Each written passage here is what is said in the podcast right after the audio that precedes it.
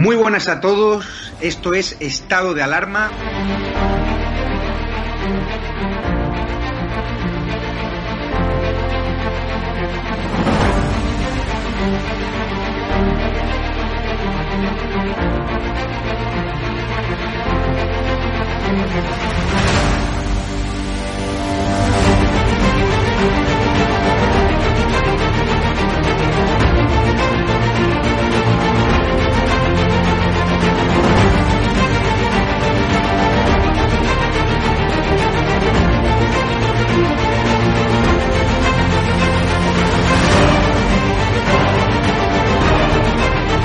Música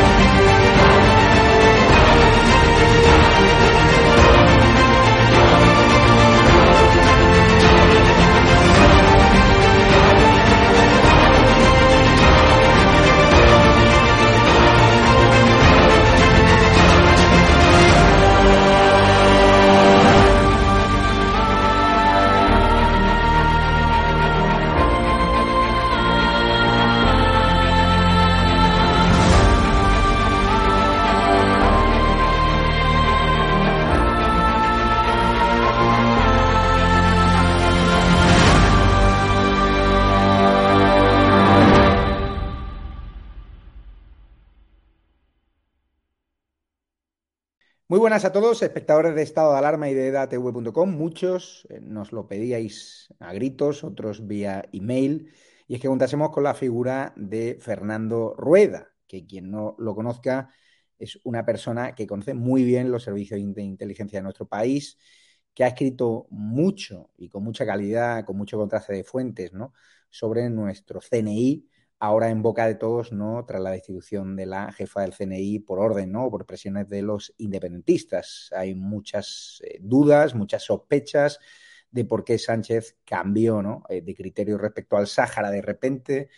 No sabemos si Marruecos realmente tenía información confidencial sobre Sánchez y sobre su esposa Begoña. No sabemos esos pinchazos del CNI. Teoría, el gobierno ha comunicado que estaban autorizados judicialmente. Los independentistas no lo creen. Eh, también nos llega información de que los Mossos también espiaron ¿no? a dirigentes del gobierno. Es decir, en esta trama de espionaje no hay mejor persona para aclararla ¿no? que Fernando Rueda, al cual saludo ya. ¿Qué tal está, Fernando? Muy bien, encantado de estar contigo, Javier. Bueno, hay que recordar que hace muy poquito ¿no? Eh, publicaste un libro que además es una delicia y que recomiendo a todos los espectadores que lo compren vía Amazon, en la Casa del Libro, FNAC o cualquier establecimiento, además porque siempre están entre los más vendidos, que es al servicio de su majestad, la familia real y los espías. Eh, Fernando, yo no sé, mm, cuando escribiste este libro y todos los que aunas en tu prolífica trayectoria como escritor, si sabías que tarde o temprano la historia de los espías, ¿no? del Pegasus y de otros sistemas que se utilizan para espiar nuestros móviles, iba a estallar. Vamos a ver, esta no es una historia nueva, aunque todo el mundo piense que Pegasus es el sistema de espionaje más moderno, más, más actual o que es el único que ha existido. Desde hace más de 20 años, eh, los servicios de inteligencia están trabajando intensamente en conseguir un, eh, un, sistema que permita entrar en los ordenadores, que permita entrar en, en, los teléfonos y que eh, permita robar esa información. estos um, estos sistemas, aunque a la gente le pueda sorprender, porque muchas veces eh, nos apetece pensar que nuestro servicio secreto es eh, como de Mortadelo y Filemón, pero la realidad es que el servicio secreto español, desde hace casi 20 años, es muy bueno en el tema de los virus. es muy bueno en este espionaje, digamos, masivo con sus propias técnicas. Por ejemplo, yo ya hablaba en, mis libros anteriores, en La Casa 2 o en, otros, de que el, el CNI utilizó sistemas como este para acabar con la banda terrorista ETA. Es decir, eh, cuando cometen el atentado de la T4, eh, la gente, si eh, miramos la hemeroteca, vemos que empiezan a caer las cúpulas de ETA. Cae una cúpula, a los tres meses cae otra, a los siete, ocho meses vuelve a caer otra y, se acaba con la banda. Se acaba con la banda gracias no a las detenciones que la policía, la ejecuta la policía francesa o la Guardia Civil, sino a la información que obtiene el CNI, que dispone de un sistema que es un espionaje masivo en el sur de Francia. Y este espionaje masivo estaba hecho con, técnicas similares a los virus que ahora se han destapado como Pegasus. Eh, ¿Hay alguna forma de protegernos de ese tipo de espionaje? Es decir, a mí el CNI ahora podría estar espiando lo que tengo en mi teléfono móvil sin autorización judicial, es decir, hay constancia de que ha habido espionajes ilegales, véase en el CNI o véase en los Mossos de Escuadra, en otros cuerpos eh, de policía, con el Mossad, la CIA, es decir, ¿sabremos algún día que nos están espiando sin autorización judicial o es muy complicado eh, demostrarlo? Demostrarlo es muy complicado, es muy complicado. Eh, fíjate que, la CIA hace ya unos cuantos años, la CIA, la NSA, que es el Servicio Secreto de Señales de Estados Unidos, espió a Angela Merkel eh, sin que lo pudieran evitar la BND, los servicios secretos. Y la espiaron. ¿Por qué la espiaron? Porque querían tener información, a pesar de que era su aliada. Y le metieron un virus que no era Pegasus, era otro virus de fabricación americana y que eh, generó eh, que, la pudieran robar un montón de, información. Y se enteraron por qué. No se enteraron porque alguien detectara en su teléfono que tenía un virus. Se enteraron porque Snowden que era un técnico de la, de la NSA y de la CIA, eh, se llevó información y la hizo pública, pero si no, nunca nos habríamos enterado. Los servicios secretos se diferencian de la policía en que las policías, los Mossos de Escuadra, la Guardia Civil, eh, trabajan básicamente para eh, llevar a los malos ante un juez y procurar que los metan en la cárcel con esas pruebas que ellos pueden obtener. El CNI no, el CNI, la CIA, el BND, cualquier servicio secreto, lo que hace es obtener una información para su gobierno, para contarle a ese gobierno aquello que el gobierno eh, necesita saber. Lo que pasa es que el gobierno no le pregunta al CNI ni, ni en Estados Unidos a la CIA, oye, ¿tú cómo te has enterado de, de, esto? Pues no, claro que no se lo pregunta, no se lo preguntan nunca, porque prefieren no saberlo, no sea que si se enteran del sistema eh, puedan ellos participar en, esa em, frontera que separa la legalidad de la ilegalidad. Y para eso están los servicios secretos. Ahora parece que molesta eh, decirlo, pero mm, ese tipo de operaciones son las que toda la vida han sido típicas de la inteligencia. Estamos viendo muchas informaciones que aluden hoy a que Pedro Sánchez sabía del espionaje del CNI a los CDR, a los independentistas, ¿no? Para saber el grado de implicación de Pere Aragonés, Junqueras y compañía esas organizaciones presuntamente terroristas y que estaban siendo investigadas judicialmente. Es decir, ¿por qué este paripé de Sánchez y de Bolaño y de Margarita Robles? Es decir, nos hemos enterado en el año 2022, cuando lo sabían desde el año 2019, hasta el punto de que lo dijo una entrevista con Pedro Pigueras y puso en riesgo una investigación judicial. Bueno, a ver, eh, nadie en ningún país del mundo se le ocurre contar en rueda de prensa que ha sido espiado. Esto es lo primero no hay. Es decir, yo llevo 35 años metido en este tema con aciertos y con, errores, pero no conozco que la gente haga este tipo de cosas así, a, las bravas como se ha hecho en, España. Em, aquí se ha hecho única y exclusivamente porque eh, entender lo que es, yo creo, una columna de humo, ¿no? Es decir, se han pillado al CNI eh, espiando a, los independentistas y, eh, bueno, hay una responsabilidad del gobierno, claro, porque es que el, el CNI funciona eh, de, una, de, una, forma muy clara. Eh, ellos buscan una motivación, ellos están investigando habitualmente y cuando encuentran pistas que, solventes para ellos, esa motivación la piden una orden. Está dentro de una orden del gobierno que, les pasa, que les cuenta que, les pide cada año en la directiva de inteligencia? Sí, pues está en, esta, en esa orden, cogen y hablan con el juez. Y el juez les da la autorización. ¿Por qué? Porque se requieren unos medios especiales, entrar en un domicilio, colocar eh, un virus e intervenir el teléfono. Y esto es lo que hace que, eh, el CNI haya actuado en este caso absolutamente legal. Y entonces, que tienen una responsabilidad, sí, la responsabilidad de que les han pillado. Y cuando te pillan, pues, eh, pues ahí sí hay una responsabilidad. Pero ¿a qué se debe el cabreo del CNI? No se debe a, a, que les hayan pillado, que bueno, que, que, ha sido un fallo.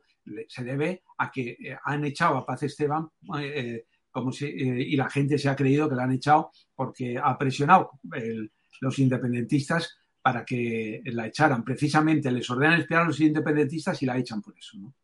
¿Cómo es el ambiente ahora mismo en el CNI? Entiendo que usted tiene contacto ¿no? con personas que trabajan allí o que han trabajado. Es decir, porque han destituido, ¿no? Ellos hablan de sustitución, y claro, un insulto a la inteligencia a una señora que lleva 40 años, ¿no? Al servicio del Estado, de forma muy discreta, muy querida, ¿no? Hace unos días era incluso ovacionada.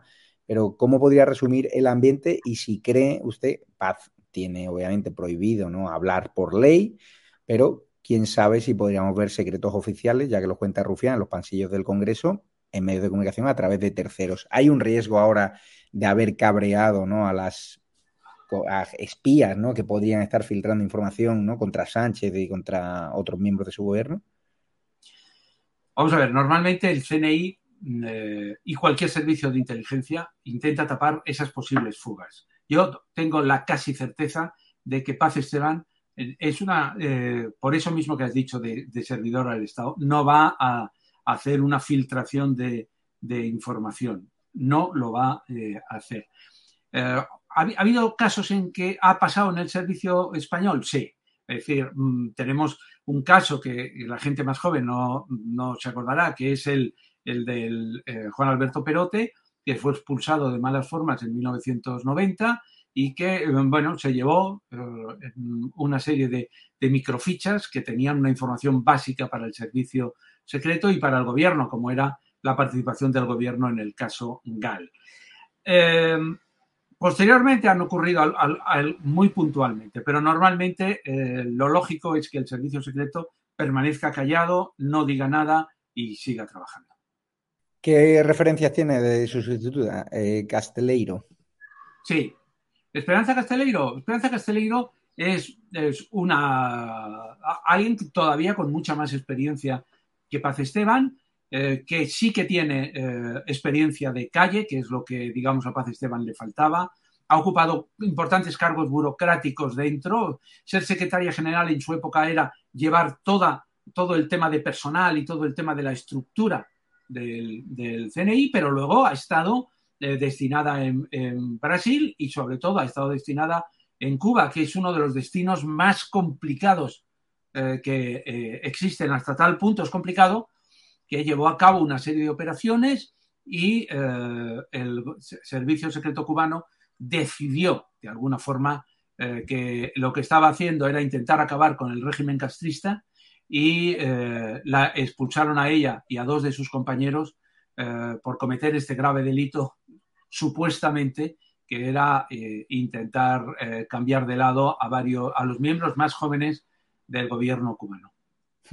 Hay eh, rumores, hay informaciones, Luis se lo ha publicado también en su canal de Telegram, que los servicios de inteligencia marroquíes tienen información muy sensible contra Pedro Sánchez y contra su mujer. ¿Usted cree efectivamente que el rey Mohamed tenía información sensible y que eso ha provocado la visita fugaz de, Sánchez y el cambio de postura respecto al, Sáhara? Pues mira, no lo sé. Que, eh, después de tantos años haciendo periodismo, eso para mí es solamente una especulación. Es decir, no, no tengo ningún dato que señale eso. Eh, es verdad que yo, como una gran parte de españoles, estoy esperando a que alguien me explique a que alguien no, a que Pedro Sánchez explique por el cambio de su, postura, porque ha mm. sido, porque realmente no hay, no ha habido un motivo, no es que digas, joder, es que los marroquíes ahora ya con Centro de Melilla son la repera, o han dejado de pedir las aguas de, eh, de cercanas a Canarias, o han dejado de, hacernos la faena con el tema del petróleo y tal. Pero como no hemos visto ningún cambio de postura, esto, es que ya no mandan emigrantes. Bueno, es que, ¿qué es esto? Es que eh, el que no nos manden de repente 10.000 emigrantes, eh, niños, eh, se puede considerar como, un, como, como una concesión. Yo creo que no. Entonces, estamos pendientes. Y entonces, claro, cuando estamos pendientes de algo tan importante y ocurre esto que nos enteramos de que le han robado información del móvil, pues es lógico que al no haber una explicación haya gente que especule con ese tema. Claro, estamos viendo como de repente aparecen otra vez los audios de Villarejo, un asunto ya que suena bastante antiguo, ¿no? Eh, ¿Quién filtra aquí? Es decir, al gobierno le interesa tapar el escándalo Pegasus, porque claro, Vox hablaba de cortina de humo del gobierno para tapar los malos datos del paro, de temas como la inflación, eh, los malos indicadores económicos y otras historias. ¿Usted cree eh, que, que, aparezcan los audios de Villarejo, que llevan grabado muchísimo tiempo, es una táctica de alguien para distraer la atención sobre el caso Pegasus. Es decir, al gobierno le quita puntos, le quita votos el caso Pegasus o le convierte en más víctima. No, eh, yo creo que el gobierno ha actuado así porque en el caso Pegasus, porque para gobernar necesita eh, a, los catalanes independentistas, ¿no? Em, vamos a ver, eh, el, gobierno está ya ha quedado patente una gran contradicción. Y es que, por un lado, encarga al CNI año tras año eh, controlar eh, los movimientos independentistas, los movimientos que van contra la, seguridad del Estado y al mismo tiempo negocia con, esas eh, mismas personas. ¿no? Ahí hay una clara contradicción, sí. Entonces, esa contradicción es la que yo creo que ha quedado patente en, este tema y que el cese de, Paz Esteban eh, la gente lo ha entendido como una concesión a los independentistas. Entonces, obviamente, eh, bueno, pues yo creo que, ya entramos en el juego de la política que yo controlo menos, pero en el cual lo que sí está claro es que sacar informaciones que perjudiquen al, al enemigo y que generen que se hable de otro tema, bueno, pues eh, siempre van eh, estupendamente. ¿no? ¿Cómo pueden entrar en mi teléfono móvil? Porque hay mucha gente en la audiencia que, no, que nos pregunta, ¿no? Oye, ¿hay alguna forma de protegerme? ¿Qué tipo de sistemas hay para que accedan a tu teléfono móvil sin ningún tipo de, limitación, regulación o, sin ningún tipo de cortapisa? No, quiero decir, Pegasus es un virus, un virus en el cual eh, te, lo, mandan y, y entra en tu teléfono. Como este virus hay muchos virus. Unos tienen más capacidades que otros. Es decir, Pegasus es el último porque tiene unas capacidades que no solamente entra en tu teléfono y oye, escucha tus conversaciones, sino que Pegasus lo que hace es eh, robarte los WhatsApp y sobre todo tiene la capacidad de eh, convertirse en micrófono y estar eh, y en el caso del presidente, pues imagínate en el caso en, plena crisis con Marruecos, el que estuviera es como tener al servicio secreto marroquí en las reuniones que pasaban en el Palacio de la Mocloa. ¿no? Es decir, eso es desastroso. ¿Qué hace la gente para evitar ese tipo de, de, espionaje? Pues sinceramente, bastante poco. Eh, los técnicos dicen que hay que revisar, que hay que... Vienen instrucciones en Internet, que yo, se las aconsejo. Eh, yo llevo 35 años eh, haciendo un trabajo de investigación sobre los temas de inteligencia y yo lo que aconsejo es que cuando tengamos algo que no queramos que se enteren, que utilicemos vías distintas a las del teléfono o que no, digamos, utilicemos las redes sociales o un montón de cosas. Pero una vez que, actuamos, eh, que pensamos que, tenemos algo muy grave entre manos y que nos pueden espiar y no hacemos nada, pues, eh, pues ya te digo, lo mejor es eh, evitar la vida pública. ¿Hay personas al margen del CNI o del gobierno, de los mozos de escuadra que nos pueden estar espiando? Sea, ¿hay sistemas al alcance del, público? Hay sistemas, pero no tan poderosos como, como Pegasus, esto sin ninguna duda. Ahora, que te pueden intentar intervenir el teléfono, sí que tú puedes estar en un restaurante y puedes tener eh, activado eh, el, el, wifi, las conexiones y que pueden entrar en tu teléfono y, robarte la agenda, también que tú puedes entrar, tú puedes estar y tener un, un sistema en casa que crees seguro pero que no los tienes protegido, pues pueden entrar en casa. Quiero decir, eh, todas esas cosas eh, se producen y lo que pasa, eh, se aprovechan de que la mayor parte de la gente no adopta las mínimas medidas de seguridad. Es decir, y cuando habla de mínimas medidas de seguridad, cuando uno entra a un restaurante o está en su casa, ¿cómo puede evitar que... Básicamente yo creo que hay dos tipos de personas. Unas, las que mm, no tienen ninguna, nada que ocultar, que es la mayoría de la gente. Entonces yo ahí también diría que hiciéramos la vida normal, porque es que entrar en pánico cuando, cuando no tenemos nada que ocultar, yo no, no entraría.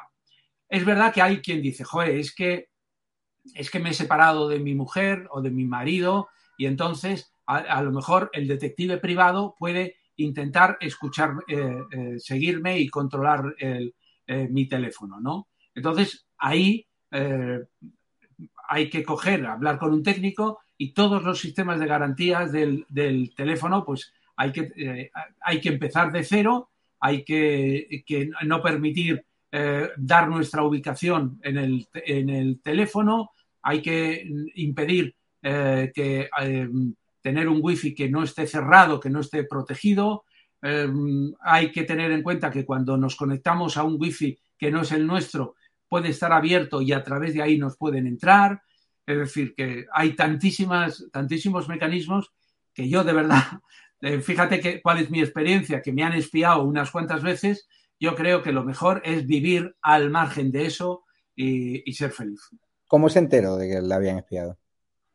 Bueno, yo me enteré en, una, en varias ocasiones. Una de ellas eh, me, enteré porque era el año 1995-96, todavía no existían estos caminos, y yo estaba escribiendo un libro que luego se llamó Calicencia para Matar, y mm, era una noche vieja, y el, año nuevo Mm, fui a trabajar, a escribir con el libro y me di cuenta de que al ordenador le pasaba algo. Estaba extraño. Entonces cogí el ordenador, se lo llevé, yo trabajaba en la revista Tiempo en aquel momento, se lo llevé al técnico y me hizo un análisis curioso. Me dijo, efectivamente, este ordenador le ha pasado algo, pero no sé el qué. Entonces yo dije, digo, bueno, pues olvídate. Seguí escribiendo el libro y cuatro o cinco meses después salió el libro y hubo una rueda de prensa en el Palacio de Moncloa del director del CNI, del CSID en aquel momento, Javier Calderón con periodistas, era el primer encuentro con periodistas. Y entonces el, periodista que trabajaba conmigo en tiempo, Antonio Casado, me dijo, oye, que voy a ver a Calderón, ¿qué le pregunto? Digo, pues pregúntale eh, qué le ha parecido mi libro, que había salido dos o tres días antes. Y cuando volvió me dijo, oye, la verdad es que eh, Calderón tiene razón. Digo, ¿cómo en qué tiene razón? Joder, lo que has hecho en el libro. Digo, ¿qué ha hecho en el libro? Pues lo que eh, hablar de los problemas que tuvo con sus dos hijos y entonces le dije, digo, no sé qué libro ha leído Calderón, pero en el libro, posiblemente el libro que, que yo tenía escrito en el, 30, el 31 de diciembre, en el cual todavía no había hecho esa revisión que hacemos los escritores en el último momento. Qué curioso. el libro en el que, salió publicado yo no hablaba de ninguno de los dos hijos de Javier Calderón. Estamos viendo como también los mozos de escuadra en teoría han, espiado, ¿no? Eh, los mozos, los servicios de inteligencia son buenos, o sea, son tan efectivos como otros eh, cuerpos internacionales, son comparables al CNI, destinan mucho dinero en la Generalitat al espionaje o porque sí que han espiado incluso a periodistas, ¿no?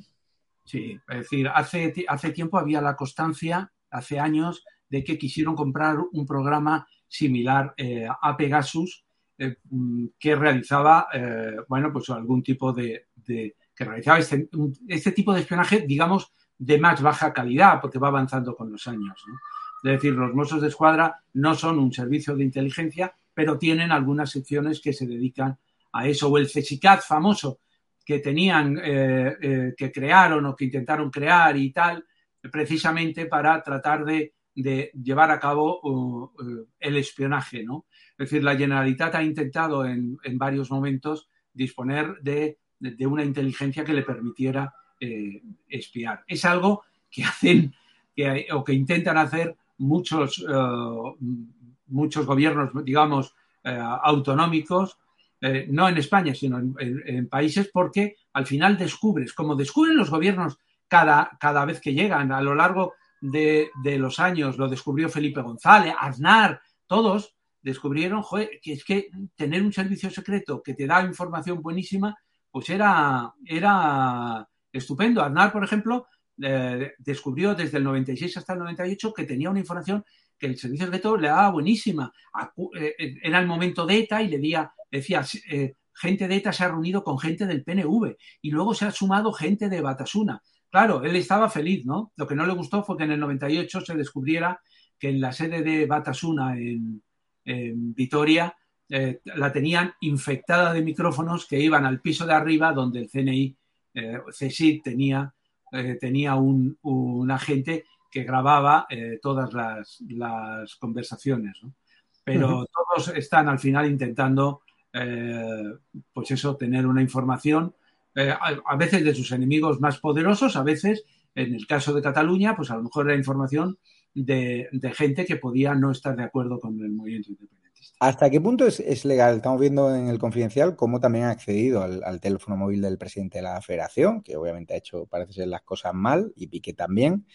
Pero claro, ¿hasta qué punto es legal publicar esa información? Es decir, que invadan mi teléfono móvil y de repente verla yo en un medio de comunicación ajeno a esas eh, comunicaciones. Ya, bueno, eso es, eso es uno de los viejos salarios del periodismo, ¿no? Es decir, eso, eso, es más complicado de decir. Yo, eh, no te voy a contestar eso, te contesto lo que yo hago, ¿no? Eh, yo creo que eh, yo a lo largo de mi eh, carrera he tratado con muchas fuentes que no debían hablar, porque esas fuentes estaban sujetas a la ley de secretos oficiales. Yo también. Lo que pasa es que yo ya publico en 1993 en la casa y, y ya los abogados recomiendan su no publicación porque dicen que tiene 1.326 delitos contra la ley de secretos oficiales. 1.326. Lo publicamos y no pasa nada. Pero, sin embargo, si tienes como fuente un agente que lo que hace es darte información y se sabe que te ha dado la información, ese agente puede ir a, la cárcel, ¿no? Entonces hay que tener mucho cuidado. A veces esos, esos vídeos o, documentos que te dan, que te entregan, eh, bueno, pues están sujetos a, ese tipo de, de delitos. Lo que pasa es que cuando los publica un periodista, que puedes contrastar la información y puedes publicarlo, yo creo que cualquier periodista publicaría esa información. Otra cosa es la persona que, lo ha, podido, que ha podido grabar las cosas que ha, y que ha podido cometer eh, el delito. ¿Y mm, qué es lo siguiente que, vamos a ver en este escándalo de espionaje? Es decir, tenemos que acostumbrarnos a que haya más fugas de, información, eh, más acceso a información sensible, tipo personal, es decir, ¿el escándalo Pegasus se cierra aquí o, vienen meses eh, complicados? Bueno, eh, he visto el escándalo de espionaje que costó, fue todavía más grave en el 1995 y que costó, ahí no dimitió solamente el jefe del servicio secreto, dimitió el ministro de Defensa y el vicepresidente del gobierno. Quiero decir que aquello fue muchísimo más gordo. Pero es verdad que luego va pasando el tiempo y esas cosas eh, se quedan en, nada. ¿no? El servicio secreto, dicen eh, un amigo mío que es una máquina fría que, funciona sin necesidad de una gran dirección a veces, ¿no? Quiero decir, yo creo que el servicio secreto va a seguir trabajando, va a pasar página y, el siguiente escándalo, lo que pueda haber, puede ser eh, mañana, pero a lo mejor no, es en... ¿Debería, haber, ¿Debería haber dimitido Robles, la ministra de Defensa? Yo es que creo que la única, el único motivo para una dimisión que ha habido aquí es el de Paz Esteban si hubiera dimitido porque les han eh, pillado. Y cuando te pillan, eso, eso tiene unas responsabilidades. No en ningún caso el, tema político o no el tema, el tema político. Yo ahí creo que, eh, nadie más eh, debería haber dimitido. Otra cosa es la gente que ha hecho un flaco servicio al país eh, como pueden haber, sido el presidente del gobierno, eh, convocando una rueda de prensa diciendo, ay, madre mía, que me han espiado, y, contando, eh, poniendo al servicio secreto en, digamos, en una, en una postura bastante incómoda mm, con sus socios de todo el mundo, ¿no? Es decir, eso me parece indecoroso, pero dimitir, dimitir, hasta ahí meter a Rufián y ya por último en la Comisión de Secretos Reservados, que se lo salte, ¿no? Eh, la ley de secretos oficiales en los pasillos del Congreso, es decir, Para los espectadores que no sepan, hemos visto titulares grandilocuentes donde hablaban de el gobierno mete a Bildu, mete a los enemigos de nuestro país, a los independentistas, a Rufián, en la Comisión de Secretos Reservados. ¿Realmente ahí acceden a información privilegiada o, no? Mira, eh, ahora estoy eh, escribiendo un artículo precisamente que versa, científico, que versa sobre, que versa sobre las comparecencias de los directores en el, en el Parlamento, en la Comisión de Secretos Oficiales.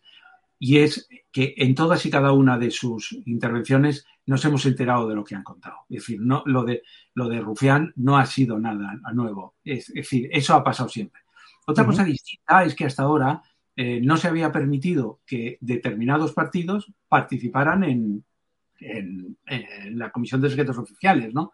Porque obviamente si ya cuentan, se los jefes del servicio cuentan poco, imagínate eh, a partir de ahora. Es, es eh, prácticamente de una inutilidad total. Esa es la contradicción que comete que de un gobierno que está aliado, con, que me parece muy bien que esté aliado con una serie de partidos, pero que no puede explicar a la sociedad que estando aliado con esos partidos no deja que estén en la, en, la Comisión de Secretos Oficiales. Incluso cambian la norma de, los tres quintos, etcétera, Ahí se produce eh, eh, un poco esa, esa eh, ese que te pillé y, a ver cómo sales de esto y sales muy mal.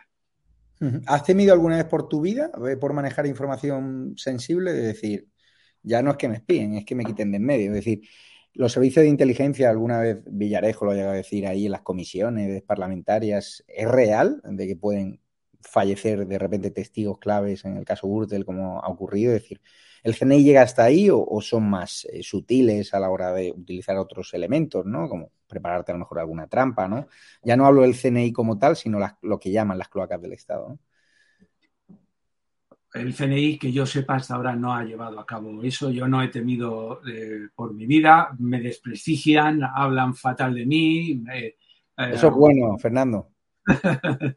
el otro día decía un exagente de estos que ha publicado un libro que, una, novela que, es que en el CNI me odian y tal y, todas estas cosas, ¿no?